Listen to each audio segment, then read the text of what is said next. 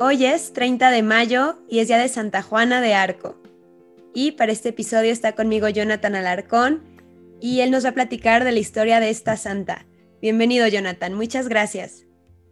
Hola, mucho gusto, mucho gusto. Gracias por invitarme. Eh, muy contento de venir a hablar de Juana porque realmente es una figura, como decía ahorita, de que hay que hablar mucho pero que no suscita tanto interés como debería, y debería suscitar mucho interés, sobre todo para nuestro contexto histórico también.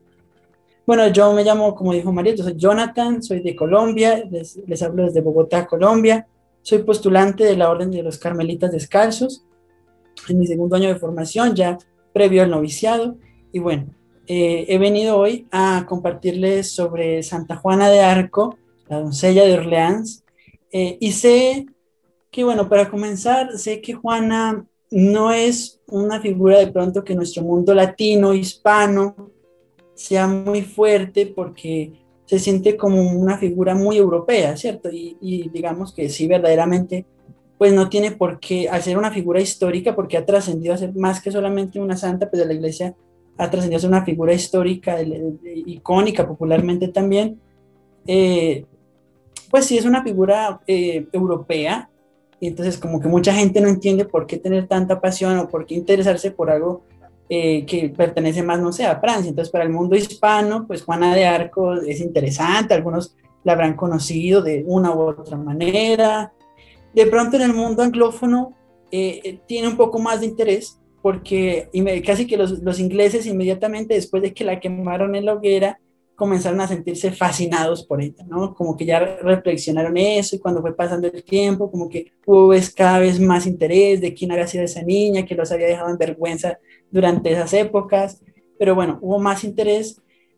Pero ya hablando del mundo francófono en Francia, hablar de, de, de Jeanne d'Arc es hablar del alma de Francia. Es una cosa impresionante, es algo que hay que ser de allá para poder, sí, tenerlo y vivirlo la gente, incluso en un país, y es algo que sorprende mucho, en un país como Francia, que desde hace tanto tiempo ha abrazado el laicismo y, y, el ateísmo y todo esto prácticamente como confesión de Estado, y que aún cada mayo, cada segundo domingo de mayo, los franceses se reúnen por las calles de París, por ejemplo, para homenajear con un desfile enorme a Juana de Arco, ir hasta la estatua dorada de Juana, y ayer hace una ofrenda floral y a veces va hasta incluso el, alcalde de París y alguna que otra vez ha ido el, presidente de Francia también. Entonces es algo que llama muchísimo la atención eh, de que su figura sigue tan viva, los niños, las niñas, eh, ellos todavía reciben a Juana en, en, el colegio, ¿cierto? Que ya mucho de la, de la gloriosa historia de Francia ya no se parte en las escuelas del gobierno, pero siempre se toma y se habla sobre Juana de Arco, claro, desde perspectivas distintas, pero siempre se habla de Juana y, es algo que no pasa.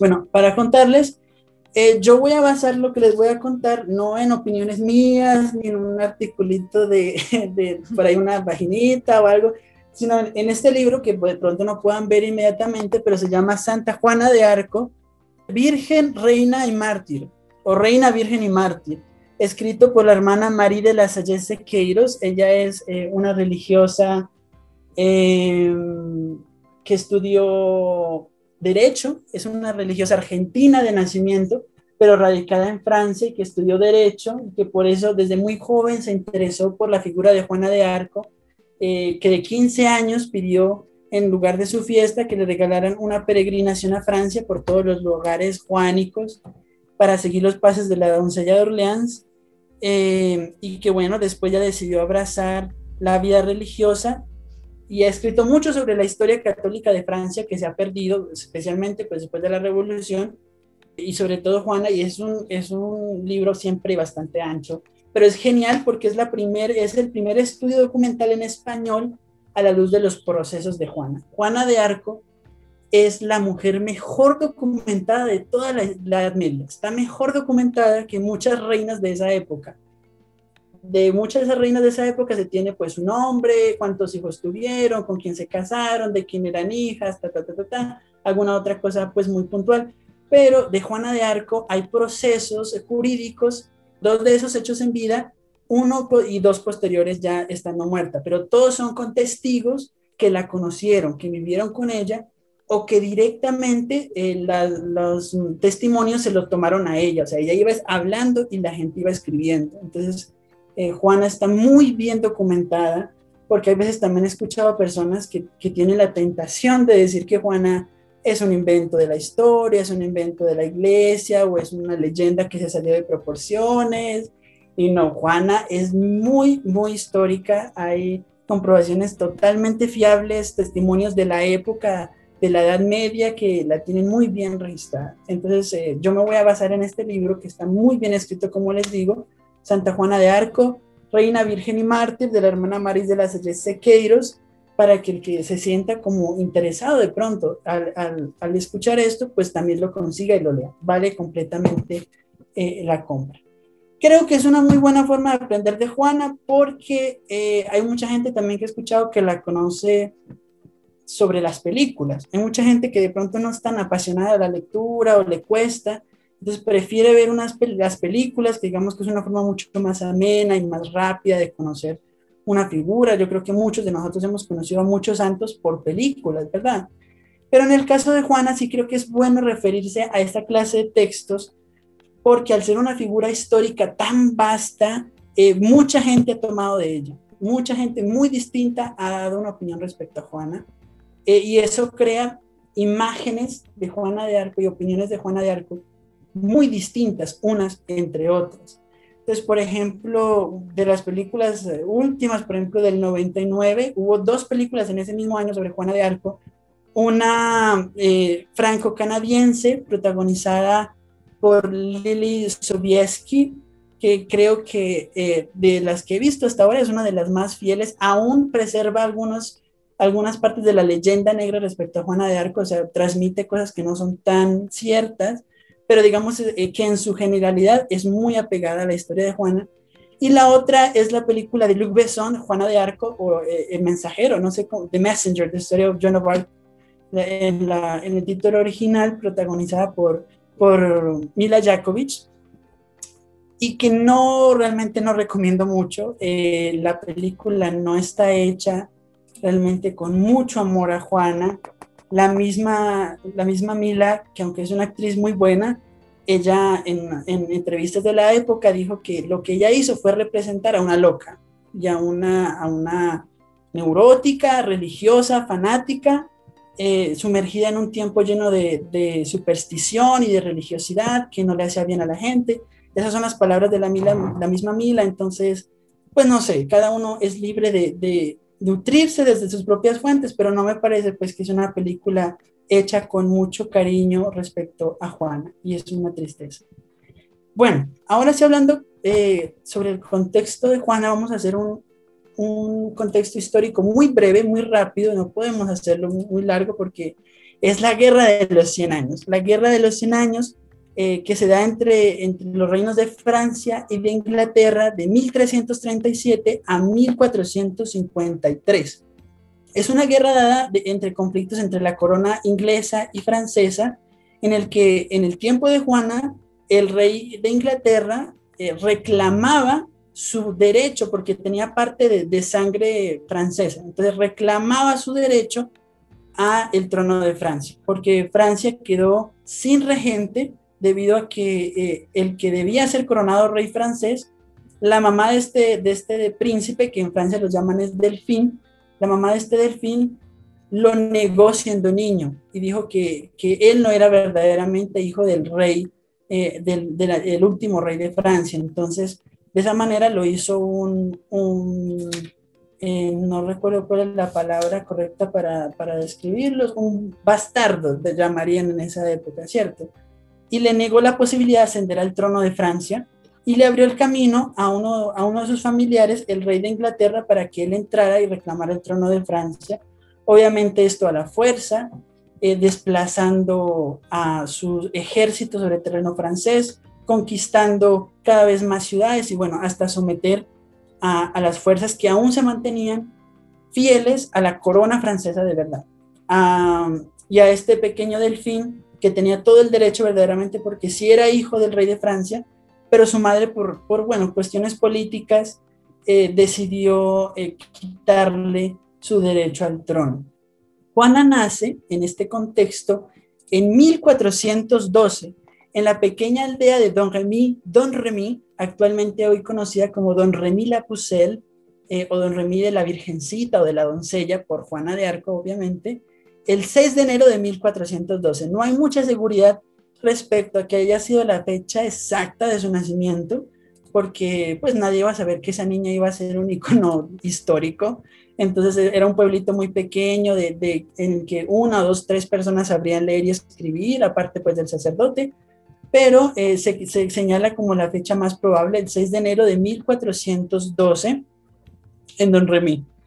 Eh, el Papa Benedicto XVI habló sobre Juana en una catequesis de enero de 2011 eh, y él nos da un pequeño contexto muy, muy especial sobre el momento en que nace Juana de Arco respecto a la iglesia, ¿verdad?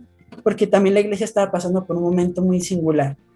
Eh, la iglesia en ese periodo, dice el Papa Benedicto, vivía la profunda crisis del gran cisma de Occidente, que duró casi 40 años.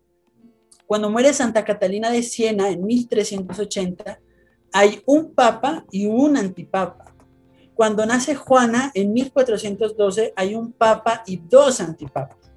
Además de esta laceración en el seno de la iglesia, había continuas guerras fratricidas entre los pueblos cristianos de Europa.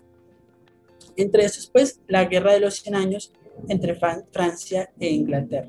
Entonces, también vemos que la iglesia está dividida en sí misma hay, un papa en Francia, hay otro papa en, Italia y hay una confusión de poderes que tenía muy confundido al clero en general en todas partes. Había unos que eran fieles a un papa, otros que eran fieles a otro papa, incluso llegó a haber el caso en que santos mismos de la iglesia estuvieran de un lado y del otro. Entonces Santa Catalina de Siena estaba al lado del, del Papa francés pidiéndole que volviera a Roma y San Vicente Ferrer estaba del lado del Papa en Italia. Entonces, eh, era un momento muy difícil históricamente. Cuando nace Juana, ya la guerra de los 100 años tenía 75 años de haber comenzado. 75 años eh, en los que poco a poco eh, el pueblo francés fue siendo cada vez más aplastado, batalla tras batalla, porque eran siendo derrotados pero de una manera vergonzosa por el ejército inglés. El ejército inglés estaba mucho mejor preparado, mejor armado, tenía mejores eh, tácticos y eso hizo que sus victorias fueran muy fuertes y que calaran profundamente en el espíritu de la gente y eso iba creando una depresión nacional en general. Entonces muchos decidieron o, o, se refugiaban y corrían hacia el lado sur de, de, Francia, que era donde aún se mantenía la resistencia, o se iban al norte y se unían a, a los franceses que ya le juraban lealtad a la corona inglesa, que ya estaban dispuestos a ser parte de Inglaterra y que ya reconocían a su rey de Inglaterra como su rey, y los que no se iban al sur de Francia, donde todavía vivía el delfín Carlos, que lleva creciendo en edad. Se llama así el delfín Carlos, que más tarde sería el rey Carlos VII.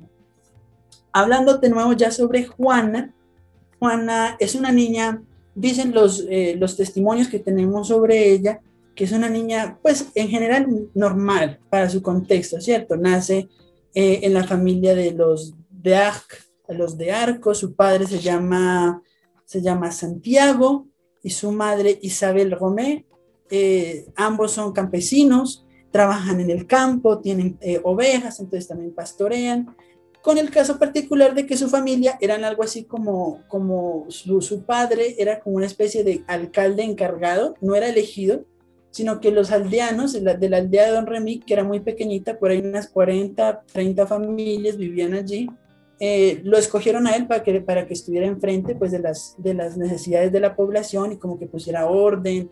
A veces si tenía que hacer de juez, pues quisiera de juez, eh, pero, pero sí, no era como tal un, un alcalde elegido y tenía más o menos como las mismas disponibilidades económicas de todos los demás. Entonces no era como una familia muy pudiente. Eh, Juana creció en este contexto con sus amiguitos, eh, jugando en el campo, eh, bailando en el bosque, pero decididamente muy orante y muy piadosa. Eso creo que fue, o es lo que señalan sus testigos y las personas que crecieron con ella, que era lo que le hacía sobresalir y diferenciarse inmediatamente de los demás. Juana desde muy niña fue una chica muy piadosa, una niña muy piadosa, dicen ellos, sin ningún respeto humano, porque todos los días, al mediodía y a las seis de la tarde, estuviera ella haciendo lo que estuviera haciendo, cuando sonaba la campana de la iglesia para anunciar el ángelus, ella se arrodillaba allí mismo y comenzaba a rezar sin importarle que sus compañeritos y sus amigos se burlaran de ella por su extrema piedad. Deseaba ardientemente hacer la primera comunión, que en la película esta de Luc Besson que, que protagoniza Mila Jakovic lo reflejan como ya una niña histérica desde pequeña, pues que se mete a la fuerza a la iglesia con Bulgaria y a beber la sangre de Cristo, pero Juana lo hace todo de una manera muy natural, pero con extrema piedad. Entonces es una chica que está constantemente en la, en la iglesia, orando en soledad en la, iglesia por sí misma. Dicen que decoraba mm, la iglesia, el exterior, la fachada de la iglesia con ramas del bosque y con flores. Eh, buscaba constantemente la oración, siendo aún muy niña. Y cada sábado se iba con su hermana a la pequeña eh, capilla de Nuestra Señora de Vermont, de Vermont Notre Dame de Vermont, a ofrecerle eh, flores a la Santísima Virgen. Entonces era una niña de profunda piedad eh, eucarística y mariana. Cuando hizo la primera comunión, eh, sobresalió también por su extrema piedad y su pureza, que era algo que ya también la iba demarcando mucho. El momento principal en la vida de Juana llega cuando ella tiene aproximadamente, dice ella, unos 13, 12 a 13 años en Don Remy, cuando empieza a escuchar las voces del cielo empieza a tener estas, estas eh, locuciones, primero como locuciones, es decir, solo, solo la voz, y luego ya empezaba a tener las visiones. Dice ella que se le apareció San Miguel Arcángel, que se, que se le presentó como el ángel protector de Francia, porque también hay una tradición antigua de la iglesia que dice que, los, que Dios ha designado ángeles que guardan las naciones. Entonces hay un ángel protector de Francia, Portugal, de México, de Colombia, de ver también uno, no sabemos cómo se llama, pero, pero hay un ángel protector de cada nación. Y San Miguel Arcángel dice que es el protector de la Francia. Se presenta ante ella junto a Santa Margarita eh, y Santa Catalina de Alejandría, ambas santas mártires muy famosas dentro, dentro de esa época, eh, en las que en la parroquia también eran muy veneradas, en la parroquia de Juana, eh, y a estas dos mártires junto al arcángel Miguel le confiesan su misión. Le dicen que Dios la está llamando, que Dios quiere de ella, que salgan de su, de su pueblito, que se revista con ropa de hombre y que vaya a encontrarse con el delfín Carlos, con el delfín Carlos en Chinon, en la ciudad de Chinon, y que le diga que Dios la ha escogido para que ella esté al frente del ejército de Francia y de esta manera puedan expulsar al ejército invasor, al ejército inglés, y coronarlo a él rey en la ciudad de Reims, donde todos los reyes de Francia, desde Clodoveo, que fue el primero, eran coronados. Juana empieza a tener estas voces a eso de los 13 años, dice ella, que no se lo dijo a nadie, no se lo comentó a nadie, ni siquiera a su párroco, no a su familia, y fue creciendo con estas voces más o menos hasta los 16 años, unos 3, 4 años, eh, discerniendo sobre qué debía hacer realmente. Ella era una niña campesina, no sabía leer ni escribir, lo único que sabía era montar a caballo y eso ya era demasiado. Entonces, ¿cómo se supone que iba a ir hasta donde el delfín de Francia a decirle que ella iba a liberar a la nación francesa. Después de 75 años más, ya en ese momento había más, tal vez unos 82 años eh, de guerra, en la que Francia era constantemente y, vergonzosamente derrotada. Tuvo que armarse de valor y sus voces, a las que ella llamaba su consejo, le decían constantemente valor, adelante, ve, habla con el delfín, que tú no vas por ti sola, sino que vas con Dios. Juana lo hace y le dice a su papá eh, que se va a ir a, primero a Bacoleur, donde eh, vive un, un, noble francés con el que uno de sus tíos tenía contacto. Ese fue el contacto con el que ella llegó allá. Uno de sus tíos lo conocía a este noble y, de esta, y con este noble podía ir acompañada a Chinon a hablar con el delfín. Su papá ya la había comprometido en matrimonio con un muchacho, entonces eso fue un inconveniente. Eh, y ella le confesó que ella ya había hecho voto de virginidad a Dios, que se había consagrado a él y que además Dios le estaba pidiendo esta misión. Ahí es cuando ella le confiesa a su papá, a su familia, que pues Dios le estaba pidiendo esto. Su familia no se lo tomó bien y su papá sí que menos se lo tomó bien. Y ella tuvo que irse, eh, al final le dieron permiso para irse, pero muy a regañadientes. Y su papá no quiso hablar con ella. Ella se va más o menos con su relación familiar un poco quebrantada. Eh, cuando tenía 16 años, se va de Don Remy y parte a Baculov, donde donde se encontrará con este noble francés que va a ser su primer contacto em, con la nobleza francesa. Eh, cuando Juana llega allí donde este noble, gracias a su tío, él la interroga y obviamente para este hombre es muy difícil entender eh, que esta niña de 16 años llegue a donde él, que no sabe leer y escribir, que no sabe nada sobre Dios, que no sabe nada sobre el mundo, que no sabe nada sobre Francia, y que le diga, Dios me está pidiendo que vaya donde el delfín. Y que él me ponga al frente del ejército para sacar a los ingleses de, de Francia y coronarlo al rey. Pues es algo muy raro como cuando la Santísima Virgen le confesaría a San José que, había sido escogida por Dios para ser la madre de, su hijo, ¿no? Y que San José, pues, como diciendo ese tipo de cosas y haciendo ese tipo de cosas. Pero por su pureza, su honestidad en Báculo, y él la lleva hasta Chinón, que era un viaje muy difícil porque tenían que atravesar terreno borgoñón. Los borgoñones, vamos a entender, como los franceses fieles a Inglaterra. Los borgoñones son los franceses fieles a la corona de Inglaterra. Entonces tenían que atravesar este terreno de los borgoñones para llegar hasta Chinon, donde estaba el delfín Carlos, eh, y era muy difícil, entonces tuvieron que hacerlo de noche, porque si la hubieran detenido y ella con lo vigorosa que era, probablemente no se hubiera quedado callada. Ya en Chinon, cuando llega al palacio, este noble va ante el rey y le dice que una chica de un pueblecito eh, de nadie Don Remy, así como decían del pueblo de, Nazaret con Jesucristo, no, qué bueno puede salir de Nazaret, decía el apóstol Bartolomé. Eh, pues asimismo el delfín pensó, pero ¿qué puede venir interesante de un pueblecito de, pastores como es Don Remy? ¿Cierto? Y el noble le dice que esta niña tiene algo muy importante que decirle y que ha sido enviada por Dios mismo para cumplir una misión. El rey, el, príncipe, el delfín Carlos, lo que hace es, bueno, si esta niña verdaderamente es de Dios, es muy listo, siento yo que fue muy listo en su forma de proceder. Esta niña verdaderamente viene de Dios, Dios la aconseja. Entonces él se quita su vestimenta de, príncipe y se la da a uno de sus sirvientes y lo sienta en su trono. Y él se viste con la ropa del sirviente y le dice a todos, van a actuar como si él fuera el verdadero delfín. Y yo, voy a estar como un sirviente. Y si esta niña de Dios, pues tal vez puede que sepa la verdad. Efectivamente, cuando entran, dejan entrar a Juana al salón del palacio, donde está toda la nobleza reunida en esta reunión, en esta fiesta, eh, eh, ella pregunta, ¿dónde está su majestad el delfín?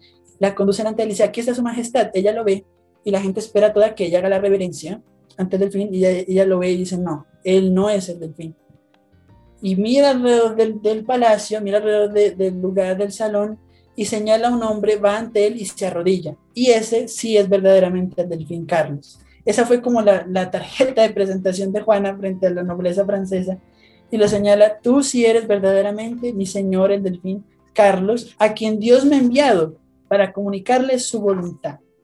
Pues es una sorpresa muy grande cuando ella hace esto, entonces el rey, el delfín lo que hace es que se la lleva aparte a un salón cerrado y tiene una entrevista personal con ella, de los que nadie sabe realmente qué hablaron, pero ella, ella estuvieron allí hablando juntos eh, y ya posteriormente fue cuando se dijo eh, que el delfín confesó lo que había hablado con él. Juana le dijo, Majestad, usted hace unos, unas semanas estuvo en un palacio, no recuerdo el nombre del palacio, en un palacio Y en esta capilla del palacio usted oró a la Santísima Virgen en su corazón de esta manera, diciéndole, Madre Santa del Cielo, si verdaderamente Dios me tiene para ser el rey y dirigente de Francia, entonces que Él lo propicie todo para que así sea. Pero si yo no tengo derecho al trono de Francia, entonces déjame salir de todas estas responsabilidades lo más pronto posible. Yo lo que quiero saber es si verdaderamente merezco aspirar al trono de Francia. Juana le confiesa esto que él le había dicho en su corazón a la Virgen. Y de esta manera, el delfín queda totalmente convencido de que Juana es enviada de Dios. Nadie más podía saber lo que él le había dicho a la Virgen si la Virgen misma no se lo hubiera dicho, o en este caso Dios mismo se lo hubiera susurrado a Juana. Aunque él queda seguro de que Juana viene de Dios, eh, de todas maneras la nobleza francesa, que nunca quedó totalmente convencida con Juana, le piden que se, sea sometida a un primer juicio para saber si verdaderamente ella, eh, sus voces son de Dios o son del demonio, o de quién es Juana de Arco que viene, y cuáles son las intenciones de esta niña y en Poitiers es sometida a su primer juicio. Este juicio se lo hacen los franceses, los fieles a el delfín Carlos, que esperaban el momento ideal de su, de su coronación. Aquí un tribunal eh, conformado por obispos y sacerdotes franceses la examinan, la interrogan sobre todo sobre la naturaleza de sus voces, le preguntan a quién vio, cómo vio, qué fue lo que dijo, cuántas veces los escuchó, cómo era San Miguel Arcángel, cómo era Santa Margarita, cómo era Santa Catalina, cómo era cuando, cuando ellos los escuchaba, cómo era su voz. Bueno, ya llegaban a un punto a hacer preguntas un tanto, pues, fuera de lugar, porque le preguntaban, por ejemplo, si, los, si el Arcángel Miguel estaba vestido, cómo estaba vestido, y Juana muy pícaramente le, le respondía, ¿ustedes creen que Dios no tiene con qué vestir a sus ángeles? Y así iba saltando eh, esa clase de preguntas, pues, pero al final, bueno, también fue sometida a un, a un, examen físico, porque era muy importante, tal vez nosotros no entendemos eso, pero para ellos era muy importante que ella fuera virgen verdaderamente.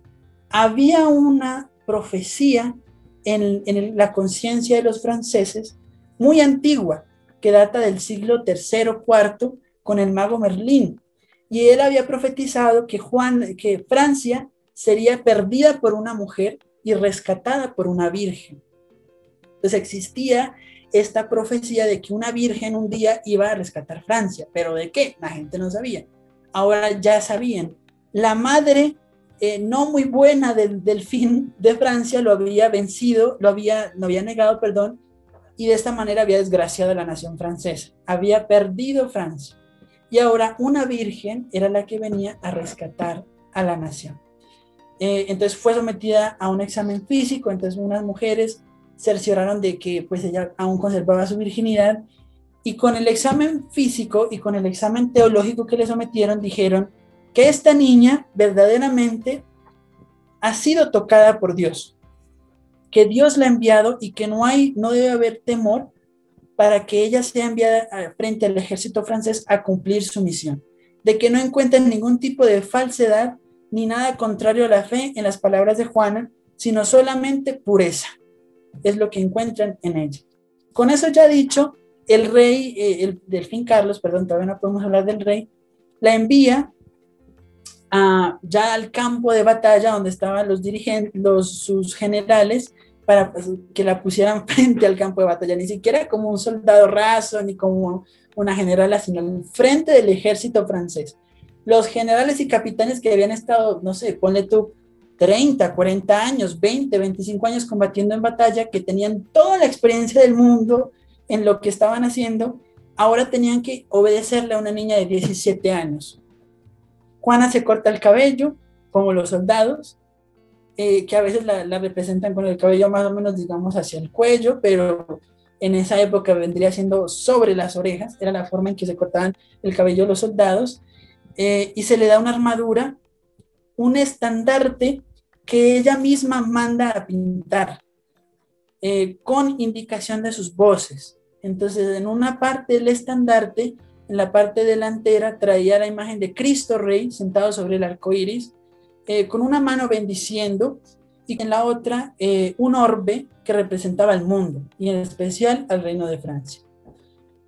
A los pies del Cristo Rey, eh, sentados sobre el arco iris, estaban San Gabriel y San Miguel Arcángel. San Gabriel ofreciéndole un lirio, los lirios que eran símbolo del reino de Francia, siempre lo han sido, y San Miguel ofreciéndole una espada. Al lado de, Cristo con los arcángeles estaban los nombres de Jesús y de María. Y alrededor del nombre de Jesús y de María venían bordados muchas flores de lis doradas. El, el estandarte era blanco y de fondo tenía las flores de lis doradas. Por el otro lado venía un pequeño escudo con una paloma blanca con una, con una filacteria o un papelito en el, en el pico que decía Au nom du roi du ciel, de parte del rey del cielo, porque era como Juana iba al ejército, de parte del rey del cielo. Y esa era su consigna de batalla. Yo vengo de parte del rey del cielo, yo no vengo porque yo quiera o porque me parezca que es lo correcto, porque mi identidad patriótica me lo dice. Más adelante, cuando hablemos sobre la verdadera misión de Juana, vamos a ver eso. Eh, y más flores de lis. Entonces, esta es el estandarte que lleva Juana de Arco en su mano. Y además también ella reclama una espada. El rey le ofrece una espada, pero ella dice que sus voces le tienen preparada una espada especial, no es cualquier espada.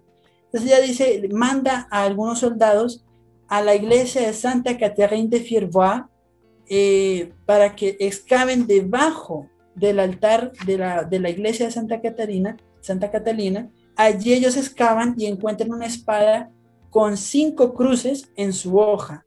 Y, se creyó que era la espada de uno de los grandes héroes de Francia que combatió en la última de las cruzadas en la que se expulsó a los musulmanes de Francia. Entonces e, era la espada que las voces habían preparado para ella, la mandaron limpiar y esa era la que ella llevaba en batalla. Pero ahorita también vamos a escuchar lo que ella decía sobre esa espada y sobre el estandarte. Ya llegando al campo de batalla fue un poco muy difícil para Juana eh, integrarse a la realidad de los soldados, porque bueno, ustedes se pueden imaginar lo que es que una niña de 16 años que sobresalía por, de 17, perdón, que sobresalía por su pureza, por su piedad, por su amor a Dios, llegar a un campo de batalla llena de hombres toscos, bruscos, groseros, sucios, eh, y que además ella llegara en calidad de, de, capitana al frente del ejército. Era algo, pues, y sobre todo en el siglo, en el siglo XIII, que estamos situados en el siglo XIII, 1400, en la plena Edad Media. Si hoy en día para muchos soldados sería difícil, o puede ser difícil tener una mujer frente, una capitana, ahora imagínense la Edad Media, donde la mujer, la, la palabra de la mujer era poco nada, pues era muy difícil, era muy difícil para ellos pero era, era, era mandato de su rey. Juana se pone frente al ejército y les pone unas directrices a los soldados y a los capitanes. Les dice, bueno, yo les voy a conducir a la victoria. Y Juana dicen que era en esa, en esa forma de hablar con los soldados y con los capitanes muy viril, no que fuera macho, digamos, de esa manera, sino que era muy, muy viril, muy fuerte, muy seria, eh, muy madura, pues en la forma de hablar para una niña de 17 años ella estaba convencida de lo que estaba haciendo, ella no estaba jugando a los soldaditos o a lo que Dios quiera, sino que ella estaba convencida de que Dios la tenía allí para hacer algo, algo muy importante. Y ella dijo, bueno, yo los voy a llevar a la victoria y vamos juntos a liberar Francia de la mano de Dios, que Dios es el que nos va a dar la victoria, porque los hombres luchan, pero Dios es el que da la victoria. Pero para que salgamos victoriosos, tenemos que dejar de maldecir, dejar de decir groserías en el campo de batalla. Dejar a las prostitutas salir del campo de batalla. Ya no más trato con prostitutas en el campo de batalla. Ella misma las echó del campo de batalla. Vamos a confesarnos antes y después de cada batalla. Y todas las mañanas, antes, al momento en que salga el sol, vamos todos a participar de la Sagrada Eucaristía y vamos a comulgar. Todo el ejército. Entonces, al ejército de francés tuvo que sumársele un batallón de sacerdotes para que confesaran y dieran de comunión a todo el ejército antes de cada batalla. Entonces era un trabajo muy dispensioso, muy fuerte. Eh, y Juana era supremamente eh, seria y rígida con esto. Nadie tiene que decir groserías, nadie tiene que hacer el mal. Eh, vamos a batallar en nombre de Dios. vamos a confesarnos, vamos a comulgar, vamos a orar antes y después de cada batalla. De esa manera es que Dios nos va a dar la victoria. Y así lo hizo. Efectivamente, Juan empieza a, establecer todo esto en el ejército con mucha dificultad, porque por ejemplo había un general que se llamaba la ira, eh, o la ira en español, que era conocido por su, por su brutalidad, por su violencia, por ser sanguinario, porque con solo mencionarnos ya, ya los ingleses temblaban por ser tan fiero y tan violento. Eh, y Juana tuvo mucho enfrentamiento con él porque no, no podía llegar a él y no podía dejarlo, hacerlo dejar de que dijera, dijera groserías, y que se emborrachara y de que trajera mujeres al campamento. Bueno, fue muy difícil para ella, pero al final ella lo logra eh, y poco a poco se va abriendo paso en el campo de batalla, va adelante. Como llevaba el estandarte, y era el estandarte el que siempre llevaba en su mano, no la espada, va adelante del de, de toda la tropa. Y luego al finalizar la batalla, ella va de últimas, siempre poniéndose ella enfrente y, o guardando las espaldas de los soldados. Van y batallan y después de solamente tres días de batalla, de, enfrentamiento, liberan a la ciudad de Orleans.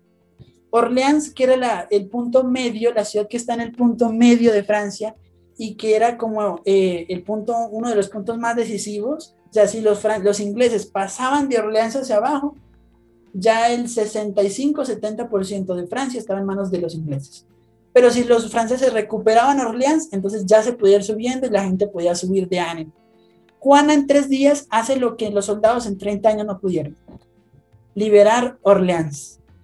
Ella hace que los ingleses retroceden con una, sobre todo con táctica militar. Ella no batalla, ella no es que se baje del caballo y empiece a matar gente, de pronto alguna persona tenga la idea de que es así, porque hay personas, incluso católicos, que he escuchado y he visto decir que no entienden cómo la iglesia haya canonizado a Juana de Arco cuando era una asesina. Pero Juana nunca mató a nadie. Pues ella lo que era era táctica militar, decía, la tropa tiene que estar aquí, esa tropa tiene que venir aquí en ese momento y atacar, nosotros vamos a estar con las barricadas, los de las flechas tienen que atacar en ese momento. Todo eso se lo decían sus voces y ella lo iba sacando, ta, ta, ta, ta, ta, y de esa manera es que iban ganando.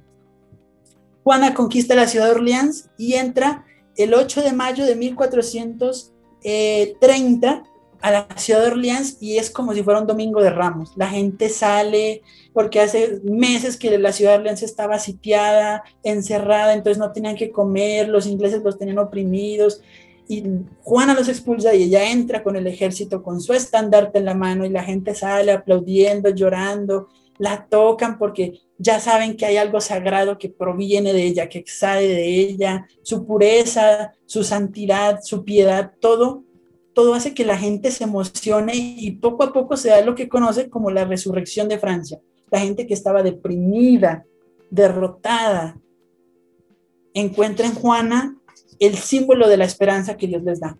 Los levanta, les da alegría, les da la fuerza para seguir luchando. Los soldados, dicen, decían los soldados que con solo verla en el campo de batalla, con su estandarte, sin que ella ni siquiera dijera nada, eso era suficiente para que ellos se llenaran de valor, de fuerza. Y Juana entra a la ciudad de Orleans como, como Jesús entró en Jerusalén el domingo de Ramos, siendo aclamada, le tiran flores, la, la besan, porque mm, era el signo de, de, la esperanza y la presencia de Dios más fuerte que habían tenido en mucho tiempo. De nuevo, Juana pide, todos nos confesamos, todos vamos a comulgar, todos vamos a orar, nadie va a meter aquí mujeres de mala reputación, para que el, para que el ejército tuviera éxito y van al siguiente gran golpe, que es la batalla de Patay, que aunque no levantó tanto el pues no fue tan, tan impactante en cuanto como a la de Orleans, que la gente se, se, pues explotó en alegría. La de Patay fue una batalla mucho más importante eh, estratégicamente y militarmente, porque ya con la ciudad de Patay liberada, Juana y su ejército podía llevar al delfín Carlos a Reims. ¿Para qué? Para ser coronado rey la segunda parte de, la misión que Dios le había pedido a Juana. Entonces, llegan a la ciudad de Reims, antes de eso, llegan a Patay, ganan en Patay, son recibidos también igual como victoriosos, y Juana va a las iglesias, en cada iglesia donde van pasando con el ejército, va y consagra al ejército en la iglesia. frente al sagrario. Ella va y se arrodilla con su, con su armadura, como hay muchas representaciones, escucha misa y consagra el ejército al Señor, a Dios. Creo que este es un momento eh, que es bueno para que hablásemos ahora sí sobre eh, la misión de Juana de Arco. ¿Cuál era la misión verdaderamente de Juana de Arco? Porque como decíamos al principio, Juana tiene algo que decirle a todo el mundo, a, a los conservadores, a los liberales, todos han tomado algo de Juana. Los hombres, las mujeres, los militares, los laicos, el clero, los creyentes, los ateos, los jóvenes, los viejos, las feministas, todo el mundo ha tomado algo de Juana de Arco, ¿cierto? Ahora, que eso que hayan tomado sea verdaderamente como, como fidedigno, que sea lo que realmente Juana quería ser, que sea que represente honestamente a Juana de Arco, eso es otro tema. Pero todo el mundo ha tomado algo de Juana de Arco, siempre.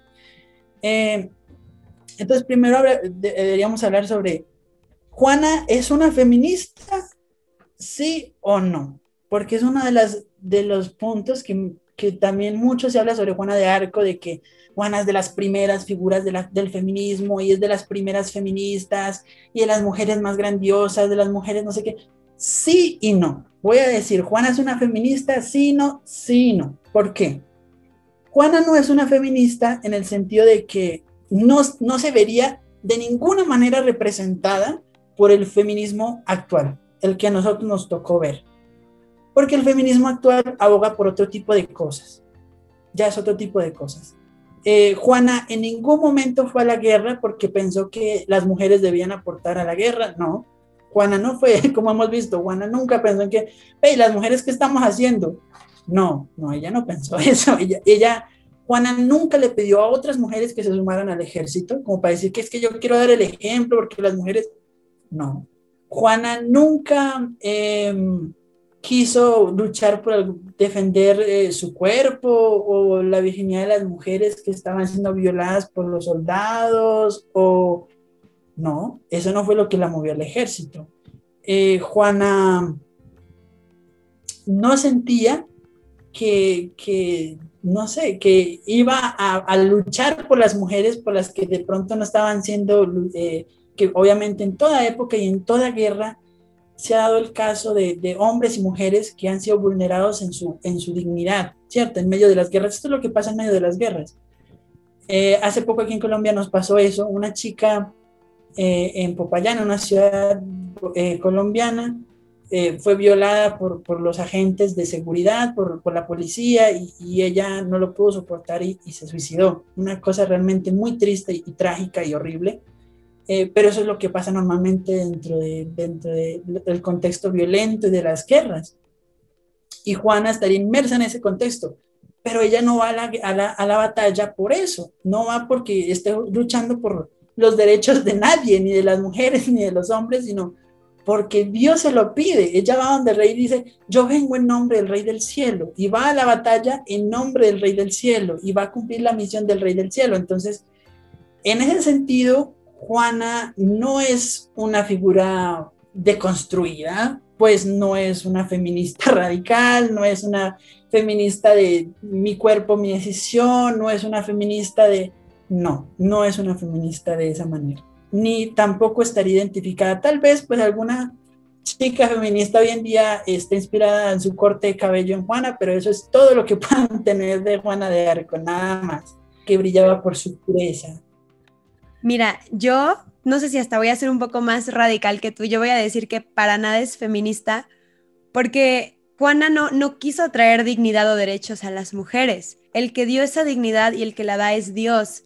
Juana jamás, como tú dices, jamás luchó por las mujeres y si hubo como un, un acontecimiento que sí fue un hito en la historia, que haya una mujer que lideró esta batalla tan importante, eh, no fue porque ella quiso, no fue porque ella creía que era lo justo, que era el rol de la mujer, fue Dios. Entonces ahí podemos darnos cuenta cómo es Dios el que da la dignidad.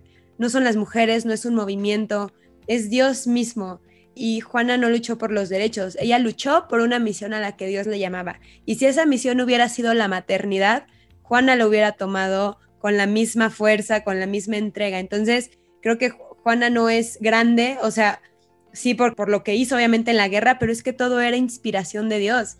También en la historia hemos tenido muchos hombres que lo han hecho. Sorprende porque es mujer, pero es una prueba más de cómo Dios es el que da la dignidad de la mujer desde cuando Jesús estuvo aquí en la, en la historia, ¿no? Él rompió con esos paradigmas y es una prueba más de las tantas pruebas en la historia que hemos tenido. Entonces, eh, creo que sí es muy confuso y, me gusta mucho como romper estos, pues estos mitos, ¿no? Que hay en torno a Juana, porque es la santa más, más, querida hasta por ateos. Yo pensé que era una santa falsa. Yo al principio, hace muchos años, yo decía, sí existió, pero no es santa. Mucha gente que piensa así. Y es que Juana no brilló por ser mujer, brilló por ser santa. Totalmente, totalmente me encanta porque se está entendiendo pues realmente a lo que va esto, ¿no? La verdadera misión de Juana.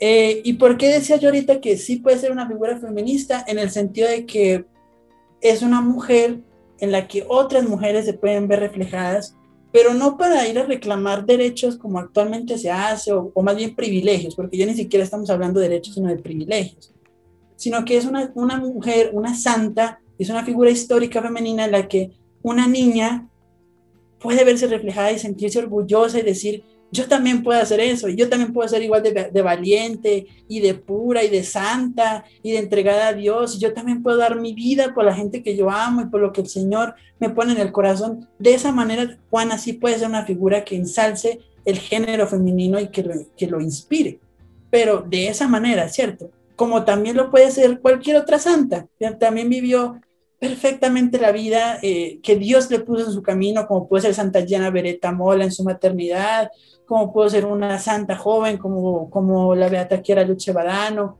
o como puede ser la misma la Santísima Virgen María, que es el, ejemplo primero y perfecto de la feminidad eh, en, en el mundo.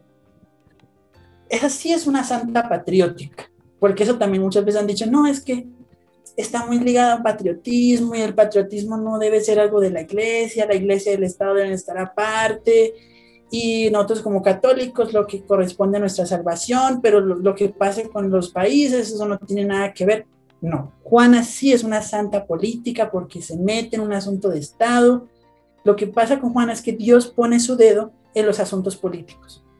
Eso es lo que ella viene a decir. No es que Dios esté en la iglesia y ya, y nosotros los católicos en la capillita y ya.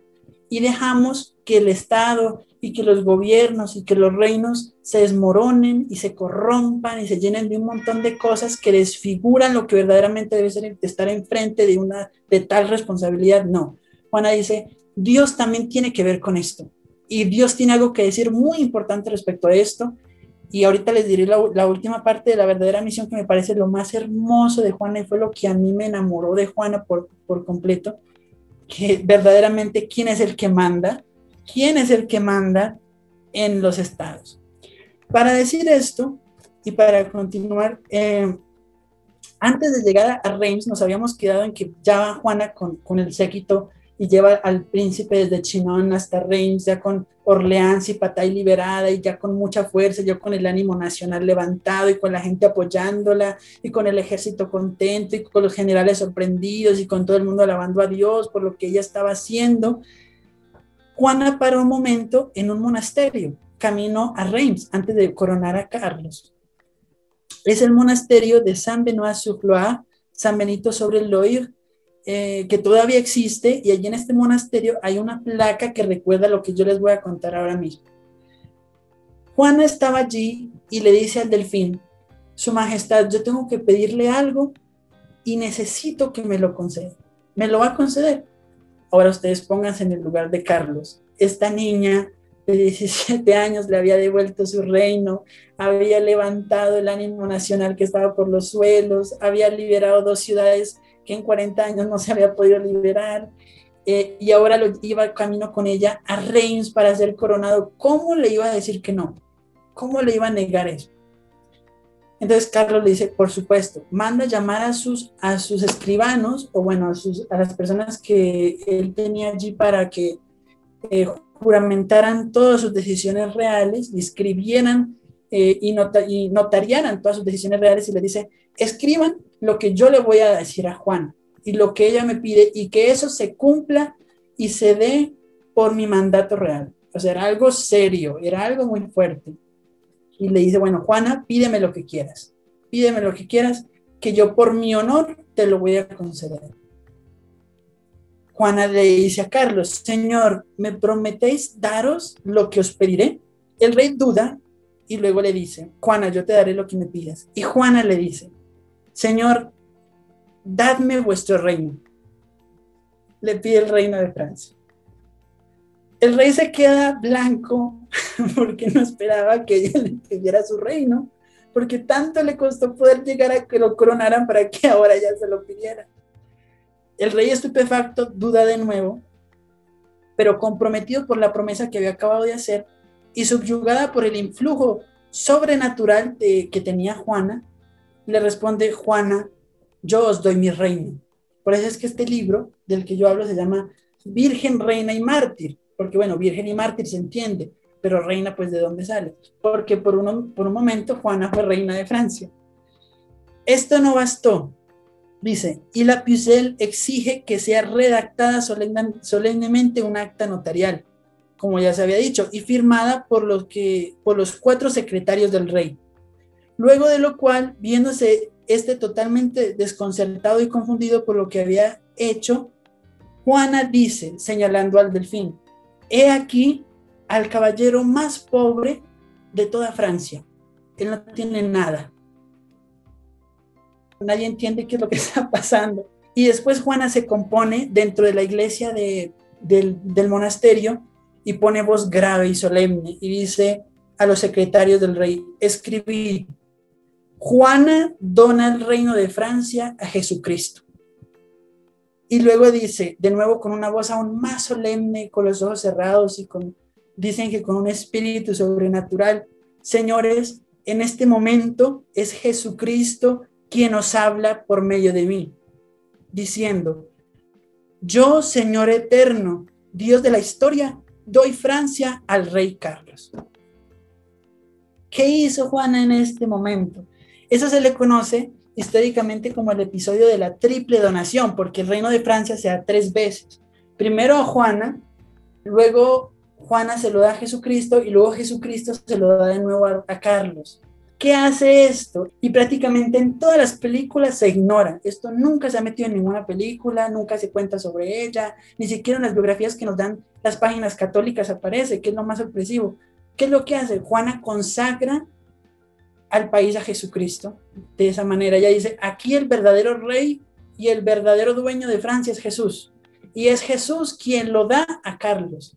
Es decir, Carlos es el lugarteniente de Jesucristo, que es el rey del cielo a quien le pertenece el reino de Francia y por tanto todos los reinos de la tierra es a Jesucristo. Los presidentes, los reyes, los primeros ministros son solamente representantes físicos de la realeza de Jesucristo, que Él es el que manda los estados. Ya depende si son buenos o malos representantes, pero quien manda es Jesucristo. Y el dueño de todo el mundo de todos y de todas las naciones es Jesús. Esa es la verdadera misión de Juana, ese es el corazón de la misión de Juana, el consagrar la nación a Jesucristo eh, y devolverle su trono a, Carlos, no por su poder de ella, no por el poder de la victoria que ella había tenido, sino por decisión de Jesús, que así lo quiso. Juana lleva a, después de eso a, a Carlos a Reims, donde se hace la ceremonia de coronación, donde yo les digo en la Catedral de Reims, donde todos los reyes de Francia se habían consagrado y donde todos los reyes de Francia se consagraron después hasta el último, después de la restauración, después de la Revolución Francesa. Eh, allí también se, coronó al último rey de Francia, ya habían entrado el siglo XIX, no estoy mal, finalizando el siglo XVIII, comenzando el siglo XIX, y allí se da la coronación, que es una ceremonia que duraba tres horas, era muy extensa, era una ordenación presbiteral para laicos, hagamos de cuenta. Porque ese día, incluso el rey se consideraba que era un, un estado clerical, pero para un laico. Entonces ese día el rey, después de que salía de la consagración y de la coronación, debía imponerle las manos, al pueblo, porque con esa fusión del espíritu que había tenido, los, enfermos se sanaban. Y verdaderamente el rey salía y extendía las manos sobre el pueblo y la gente se sanaba, porque era una consagración no de, un Estado dándole el poder a otro, como actualmente, que un político se da el poder a otro, ahí no hay intervención divina, sino que era el, rey quien era el rey del cielo quien le daba el poder al rey de la tierra. Y de esa manera eh, eh, el, reinado se volvió un ministerio, como lo puede ser el ministerio de un sacerdote o de un obispo. Eh, el rey muy agradecido con Juana, decían, dicen las actas históricas, que Juana en la catedral estaba junto al rey en todo momento con su estandarte blanco y que parecía como transfigurada, como que una luz la iluminaba y ella miraba constantemente hacia el cielo, alegre porque se estaba cumpliendo la voluntad de Dios. En la ceremonia estuvieron presentes su papá y sus dos hermanos, que se llamaban Juan y Pedro. Entonces es muy, muy, muy curioso porque dicen que era el momento de la transfiguración de Juana. Estaban su papá, que era Santiago, y sus dos hermanos, Juan y Pedro. Entonces allí estaban los tres apóstoles, como estuvieron en el Tabor, junto a Juana también, que estaba siendo transfigurada eh, por Dios. El rey como premio eh, le da un título noble a Juana y a la familia de Juana, y él le pide un favor a Juana, pues ahora sí un favor para ella, no para Jesucristo, sino para ella.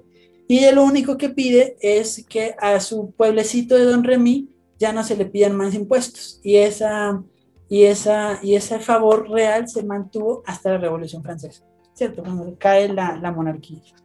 Juana, bueno, ya con, con, el rey coronado, el rey muy feliz, se deja someter por la alegría, pasa de palacio en palacio, celebrando, dando fiestas y bueno, todo esto, y se olvida de la misión que Juana le estaba pidiendo.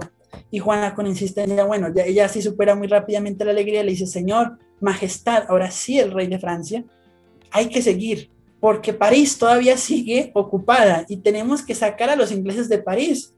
Y no podemos permitir que esto continúe y tal, pero el rey ya no le dio importancia a lo que Juana decía porque él ya obtuvo lo que quería. Y esta es la parte triste siempre de la historia, ¿no? De que a uno se le olvida muy rápidamente lo que Dios ha hecho por nosotros. Así, Dios, y se nos olvida Dios y volvemos a lo mismo y es una, una cualidad muy triste del género humano, pero bueno, el Señor es infinitamente misericordioso. Eh, pero Juana le recuerda, Señor, el Señor me ha mandado a liberar Francia y París todavía sigue en manos de los ingleses y tenemos que sacarlos. Entonces ella se estaba exasperando y pasaban los días y pasaban las semanas y el rey seguía en celebraciones y borracho y en fiesta en fiesta y Juana, Señor, Señor, tenemos que ir a liberar a París, Señor, Señor. Hasta que un día se desespera y, y escucha que en la ciudad de Copien está siendo asediada por los ingleses y que la gente de la ciudad de Copien está sufriendo y que no tiene que comer y que no tienen, están eh, enfermos y que bueno, nadie los va a auxiliar, están ahí como corderos en medio de lobos y Juana no espera más y coge un pequeño batallón y se va a Copien a liberar esta ciudad. Pero pues eh, cuando ella empieza a buscar el apoyo de sus voces y el consejo de sus voces, las voces se caen. Pide consejo al cielo y ora y ora y ya no escucha las voces y ya Dios no le habla, ya los, el arcángel las santas no le dicen nada pero ella de todas maneras, ya con un poco de terquedad, se va y dice, no, así a mí no me digan nada, yo tengo que liberar esa ciudad porque, pero lastimosamente, eh, iban, eh, esta ciudad tenía una, una puerta levadiza, esas que vemos en las películas, de que levantan la puerta y la bajan y la cierran, ¿cierto? Como en la Edad Media. Y ella estaba en la ciudad y cuando iba saliendo, sus tropas quedaron dentro y ella salió con cuatro o cinco más y quedó fuera. Levantaron la puerta y ella quedó con cuatro o cinco más allí eh, y los, los ingleses aprovecharon y la capturaron. Entonces la eh, sometieron a todos los otros, a uno lo mataron, eh, al, al, escudero de Juana lo mataron y a sus hermanos que iban con ella y a ella los capturaron prisioneros. Y fue la misma gente de la ciudad de, de Copien la que levantó la puerta, o sea, la que la dejó por fuera y la dejó a merced de, los ingleses. Entonces fue un poco como una traición muy triste también porque ella iba a ayudarlos y ellos no le dieron la oportunidad de que los ayudaran. Antes de que la capturaran, ella ya había estado también en París eh, y sus voces la, la habían abandonado. Eh, sus voces la última vez que la hablaron le, dijeron que ella tenía que prepararse para otra clase de, de misión pero ella no entendía muy bien a qué clase de misión se referían, entonces ella pensó que seguía en batalla y bueno, en París fue herida de gravedad en una pierna, se curó muy rápido, pero una flecha le cayó en la pierna, ya la habían herido antes en Patay, en la batalla de Patay también se había herido eh, y el ejército se había asustado mucho cuando vieron que se la llevaron herida, pero ella regresó casi que inmediato y con el estandarte y con el brazo ahí vendado, ¿cierto? Porque le habían, le habían, le habían clavado una, una flecha en el hombro eh, y ella volvió vez al campo de batalla herida y eso le dio mucha fuerza al ejército, pero en París la situación fue muy distinta, París la trató muy mal eh, y ya en Copien la capturan.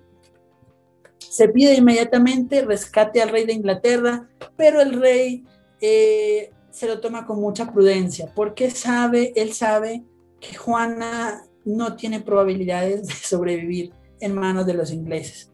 Y pues ya tenía su corona, la verdad. Entonces ya Juana es llevada primero a una prisión eclesiástica, como debía ser, porque se la iba a someter a un tribunal eclesiástico, es decir, a una inquisición que la juzgara por la forma en que ella metía a Dios dentro de toda su misión eh, pero rápidamente después la llevaron a una prisión eh, militar del Estado. Y ella como mujer no debía haber sido llevada a una prisión del Estado. Y ella como mujer debía haber sido custodiada por otras mujeres, no por soldados ingleses. Y ella como mujer que estaba siendo eh, juzgada por la iglesia, no debía ser tampoco llevada a una, debería mantenerse en una prisión de la iglesia, pero no, la mandaron a una prisión fue del Estado donde los soldados la atormentaban, la acosaban y la maltrataban día y noche. Entonces fue una, un, proceso, fueron un año y medio de prisión que estuvo encarcelada, muy largo, muy difícil y muy triste.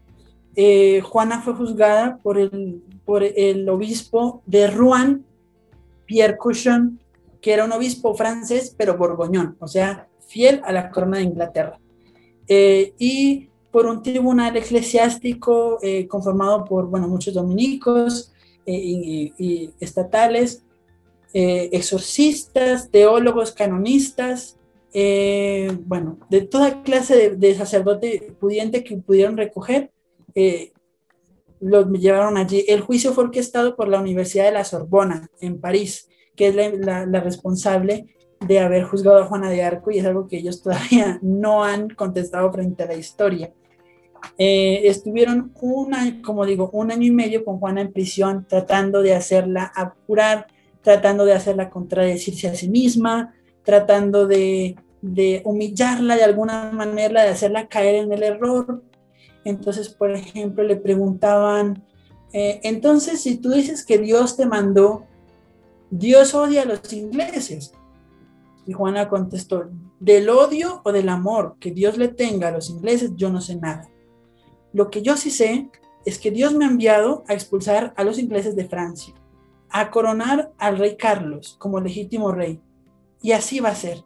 Los ingleses serán expulsados de, Francia. Y los que se queden aquí será porque hallen aquí su tumba. Era muy fuerte, Juana, sin miedo, jamás jamás se presentó con miedo frente al tribunal, aunque eran un montón de hombres letrados contra ella sola, una niña de 19 años en ese momento, jamás mostró miedo, jamás mostró confusión, jamás mostró tristeza, siempre fuerte, enteriza, varonil frente a ellos, nada de, dejarse amedrentar ni dejarse engañar, porque sus voces le iban ahora diciendo lo que tenía que decir, pero no para ser liberada, sino para otra clase de misión.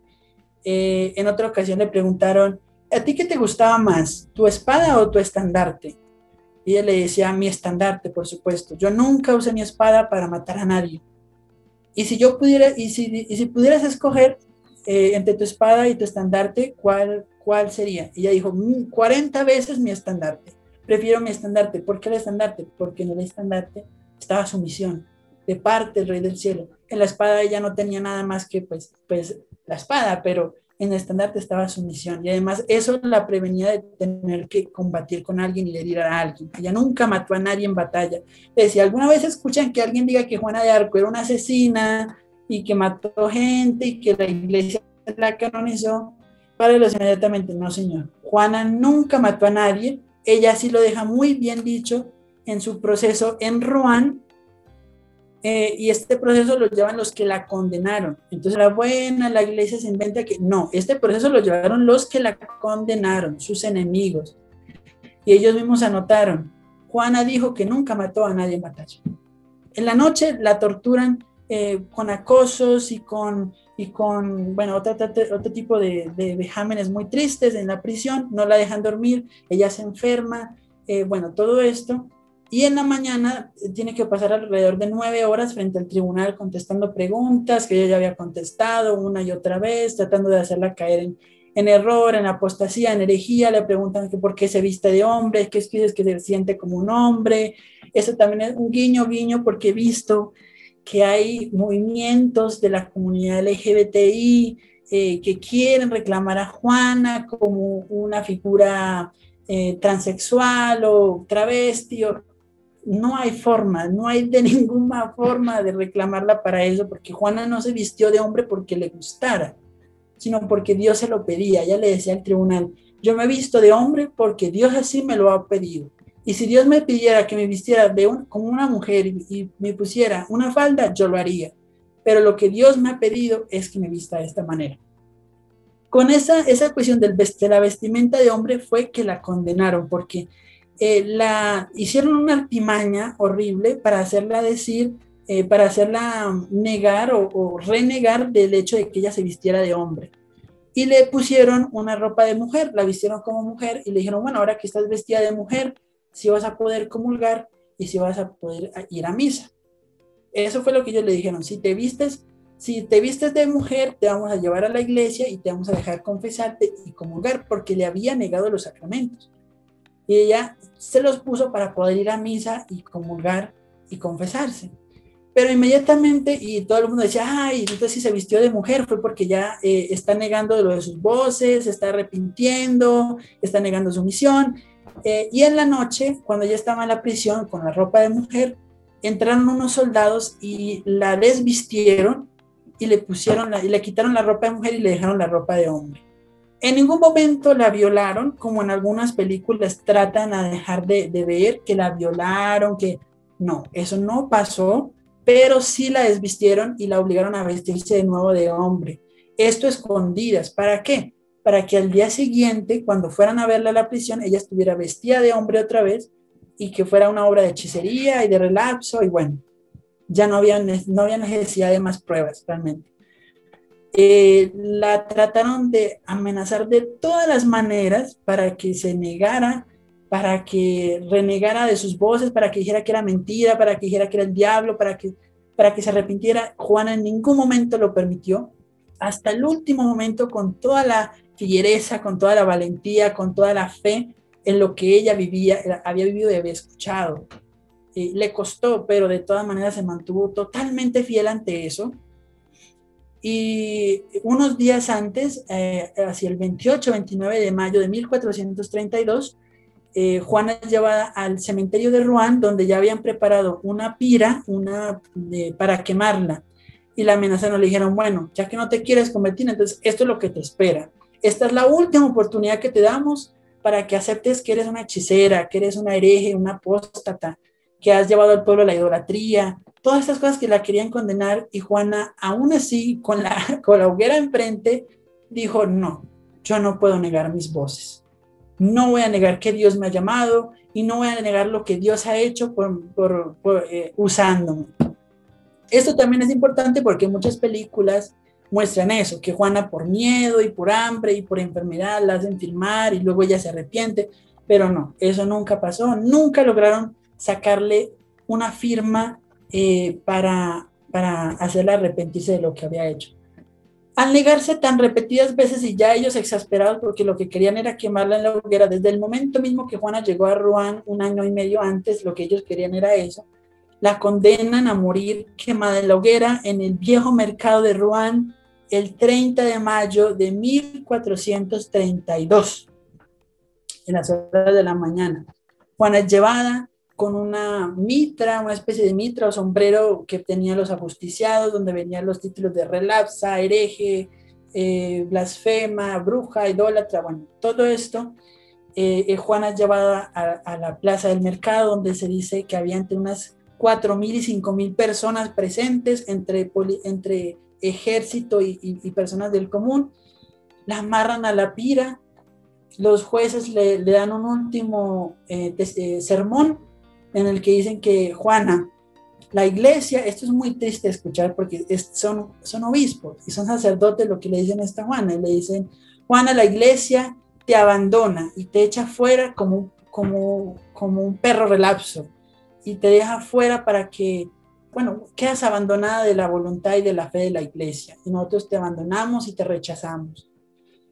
Y Juana, con 19 años, pues se entrega a Jesús completamente, encomienda su alma a Dios, pide perdón si de alguna manera ella ha ofendido a alguien o, ha ofendido la voluntad de Dios. Eso sí la dejan confesarse y comulgar antes de... Eso fue el único consuelo que ella tuvo. Confesarse y comulgar antes de morir. Y como última voluntad quiere que le sostengan una cruz en el alto mientras está siendo quemada, para que hasta el último momento ella pueda ver la cruz donde murió su Salvador. Así ella lo pide uno de los sacerdotes corre a la iglesia del Saint Sever, del Santo Salvador, en Rouen, que quedaba muy cerca de la plaza de mercado, y trae la cruz procesional, la que se lleva cuando se entra procesión a la iglesia, y la mantiene elevada frente a la cara de Juana para que hasta el último momento ella vea la cruz. Y uno de los soldados, también compadecido, eh, le hace una crucecita con la madera de la, de la pira y se la pone entre las manos. Ella muere de esa manera, le incendian y ella muere gritando, Jesús, Jesús, Jesús, Jesús, Jesús, fuertemente y vivamente hasta que su voz se apaga en medio de las llamas. Tenía Juana 19 años, el 30 de mayo de 1432. La gente que estuvo en la plaza del mercado dicen, muchos de ellos dijeron después que vieron una paloma blanca salir del fuego del pecho de Juana, como si fuera su alma y después el verdugo encontró su corazón incorrupto dentro de las llamas, eso que se le echó alquitrán y mucho carbón y mucha madera para que no quedara nada de ella, encontró su corazón incorrupto. Y el corazón y las cenizas de Juana las tiraron al río Sena. Entonces no hay reliquias eh, físicas de Juan, lastimosamente. Eh, parece que la historia termina muy tristemente ahí, pero 20 años después su mamá, Isabel Romé, eh, pide que se levante su, caso, su caso de nuevo, que se abra el caso de nuevo y se hace un nuevo proceso. El tercer proceso ya tenemos el, de, Patay con el Delfín, el de Rouen con los ingleses y este nuevo proceso en el que el tribunal declara que el juicio declara que Juana fue encontrada inocente de que los jueces que la juzgaron 20 años atrás eh, habían sido herejes, apóstatas, porque no reconocían la autoridad del Papa de Roma, porque Juana muchas veces pidió eh, al Santo Padre, ya en mi caso al Santo Padre, yo quiero que el Santo Padre sepa mi causa, ¿verdad? Nunca lo hicieron, ellos les decían, el Papa está muy lejos, pero no era porque el Papa estuviera lejos eh, físicamente, sino porque ellos apoyaban al, al antipapa, no al, al, Papa verdadero. Entonces, por eso no. Y Juana reconocida era el Papa, al Papa real. Eh, ella, Juana de Arco, que decía de la iglesia y de Cristo, me parece que son la misma cosa, ¿cierto? Entonces es una hija admirable de la iglesia, siempre fiel de la iglesia, eh, y este tribunal lo que hace es eso, rehabilitar su memoria, 20 años después, por, por obra de su madre, se toman los, los siguientes procesos y ya no se volvería a abrir un proceso de Juana de Arco, sino hasta 500 años después, a finales del siglo XIX, cuando se comienza el proceso de canonización de Juana de Arco en Francia. Es el obispo de Orleans el que pide a los obispos de toda Francia, la conferencia episcopal francesa, unirse para pedir la, la, apertura de la causa de canonización de Juana de Arco.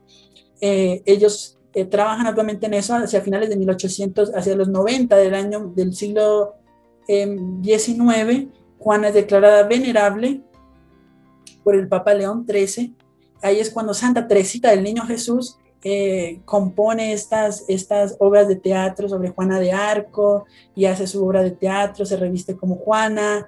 Y bueno, ella, tenía una gran y especial devoción por Juana de Arco, pero esta es la época en que se resuena la figura de Juana. Teresita compone también, Santa Teresa del Niño Jesús compone eh, una poesía, especialmente pidiendo a Dios la canonización de Juan.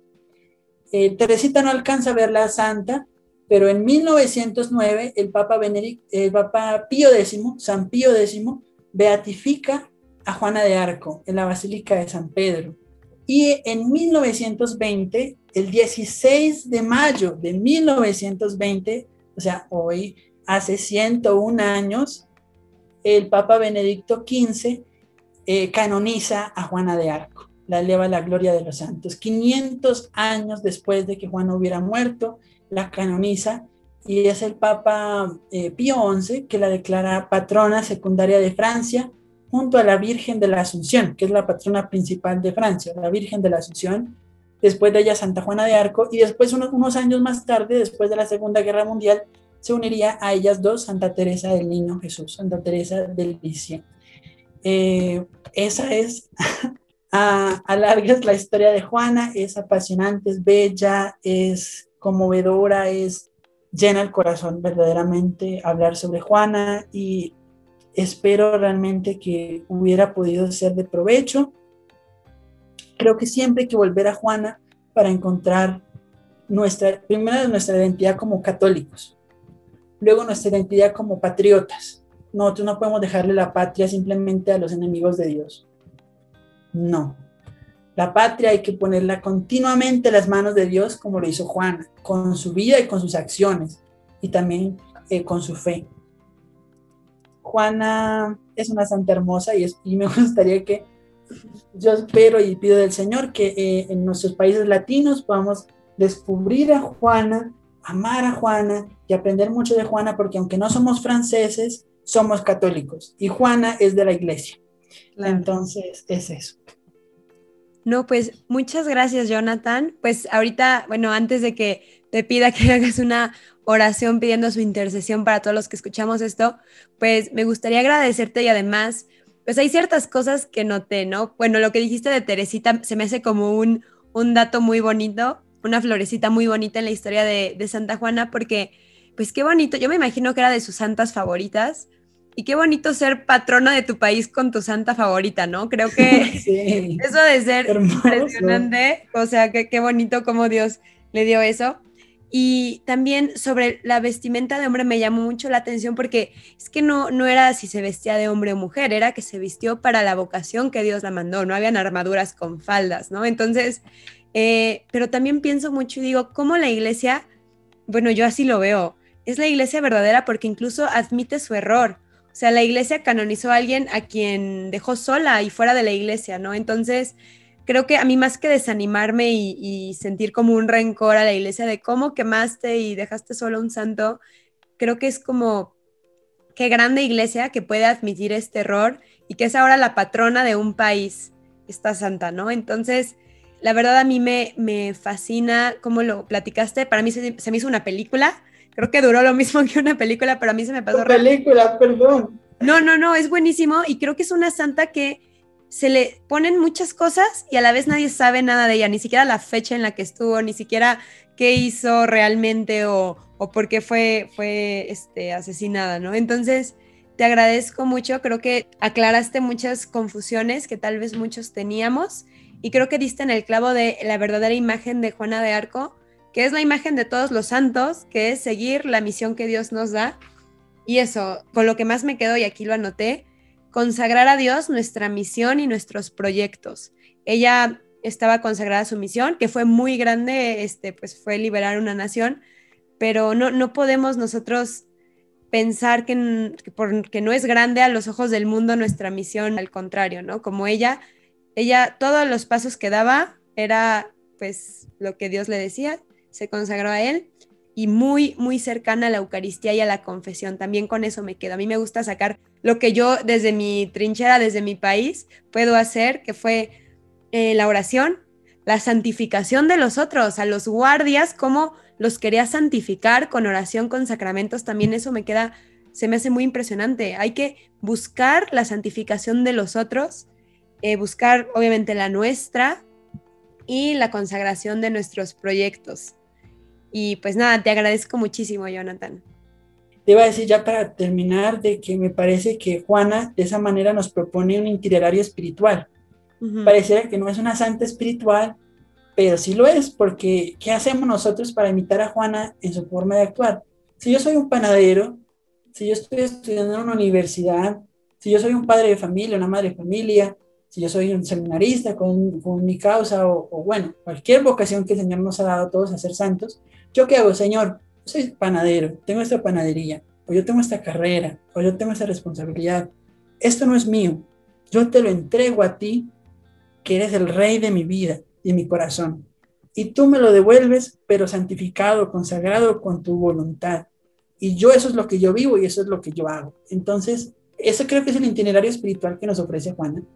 Y bueno, como tú me dices, eh, voy a concluir esta, esta extensa, como yo te dije, es que hablar de Juana es algo demandante, muy demandante. Pero voy a concluir esto eh, orando, pidiendo la intercesión de Juan. Entonces, allí donde estamos en ese momento y si hemos sobrevivido a este, a este podcast tan largo, eh, vamos a, a pedirle al Espíritu Santo que nos ilumine en este momento, Él que es la piedad de nuestras almas, el que nos hace conocer al Padre. Hoy también en esta solemnidad de la ascensión el Señor nos ha prometido enviar al Espíritu Santo para que Él nos lo revele todo. Él es el Espíritu el que nos revela al Padre, al Hijo. Te pedimos, Santo Espíritu, nos ayudes con tu, con tu presencia en esta, en esta tarde, en este momento, esta mañana, esta noche. Ilumina nuestro corazón con tu santa presencia, así como iluminaste el corazón de tu sierva, Juana, llenaste de valentía, de fe, de pureza, de santidad, para hacer lo que tú inspirabas, lo que tú deseabas. Te rogamos, Señor, su intercesión en este momento. Y tú, querida hermana nuestra, hija admirable de la iglesia, Santa Juana de Arco, doncella de Orleans, Virgen de los pueblos, modelo fidedigno de pureza, de santidad, de cumplir la voluntad de Dios, te rogamos, te consagramos de primera, en primer lugar nuestras propias misiones, para que nos ayudes como tú hiciste, luchar con fiereza, con, con fuerza, pero con toda fe en lo que el Señor nos ha encargado, en nuestra propia misión particular, en nuestra propia batalla particular. Ayúdanos, Juana, a hacer lo que Dios quiere que nosotros seamos, a amar a Dios con todas nuestras acciones, con todas nuestras palabras, a permanecer siempre fieles a la verdad que Dios ha puesto en nuestros corazones, así como lo hiciste tú, aun cuando nos cueste la vida, el prestigio, el respeto, nuestros amigos, nuestra familia, permanecer siempre fieles a lo que Dios ha puesto en nuestro corazón.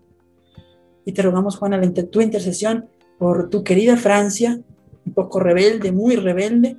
Te pedimos por cada uno de nuestros países y te rogamos por la Santa Iglesia de Dios, que sabe aprender de sus errores y caminar siempre en la vía perfecta y bella del Espíritu Santo. En el nombre del Padre, del Hijo y del Espíritu Santo. Amén. Amén. Santa Juana de Arco, ruega por nosotros.